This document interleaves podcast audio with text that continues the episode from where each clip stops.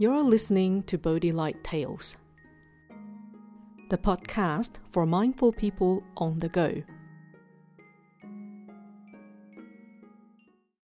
Hello, this is Miao Guang.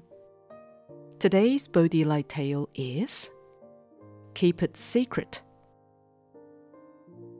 Once upon a time, there was a king in India named Ashoka. He was a devout Buddhist.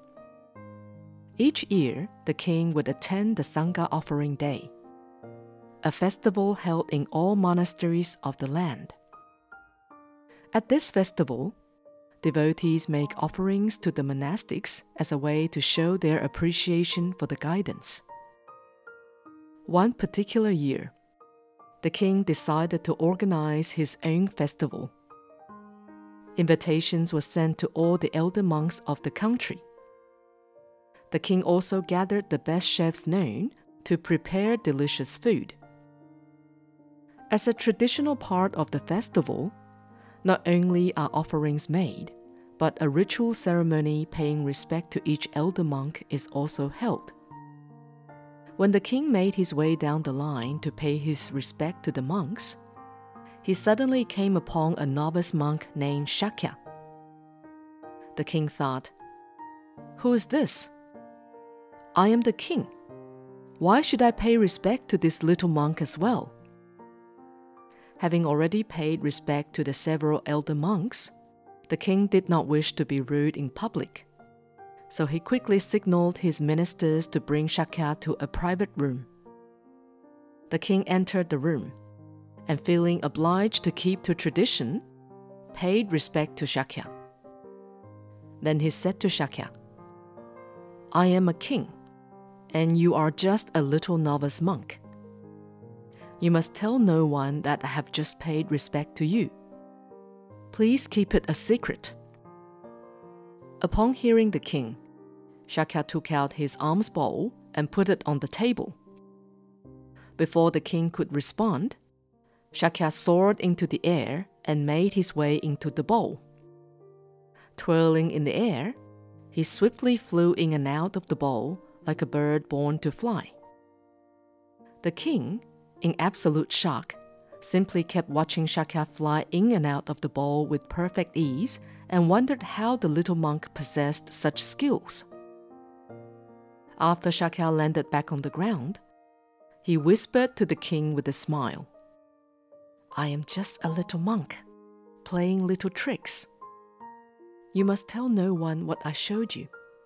Please keep it a secret. This story teaches us that when dealing with others, we should treat everyone equally, no matter their age, race, gender, religion, or any other form of discrimination. The king, due to his status and age, looked down on the little novice monk simply because he was young. In Buddhism, there are four small things not to be taken lightly.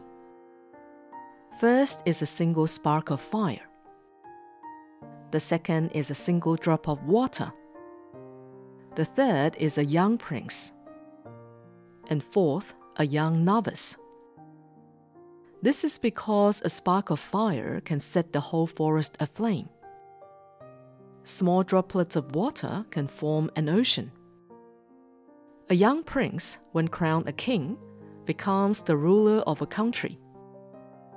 A young novice, when accomplished in his study and practice, can become an embodiment of the truth and a great teacher. The Buddha once said that there are two types of elders. An elder is not only defined by age, but also by the level of wisdom. The novice monk's magical transformation is a life lesson for the king not to discriminate based on age.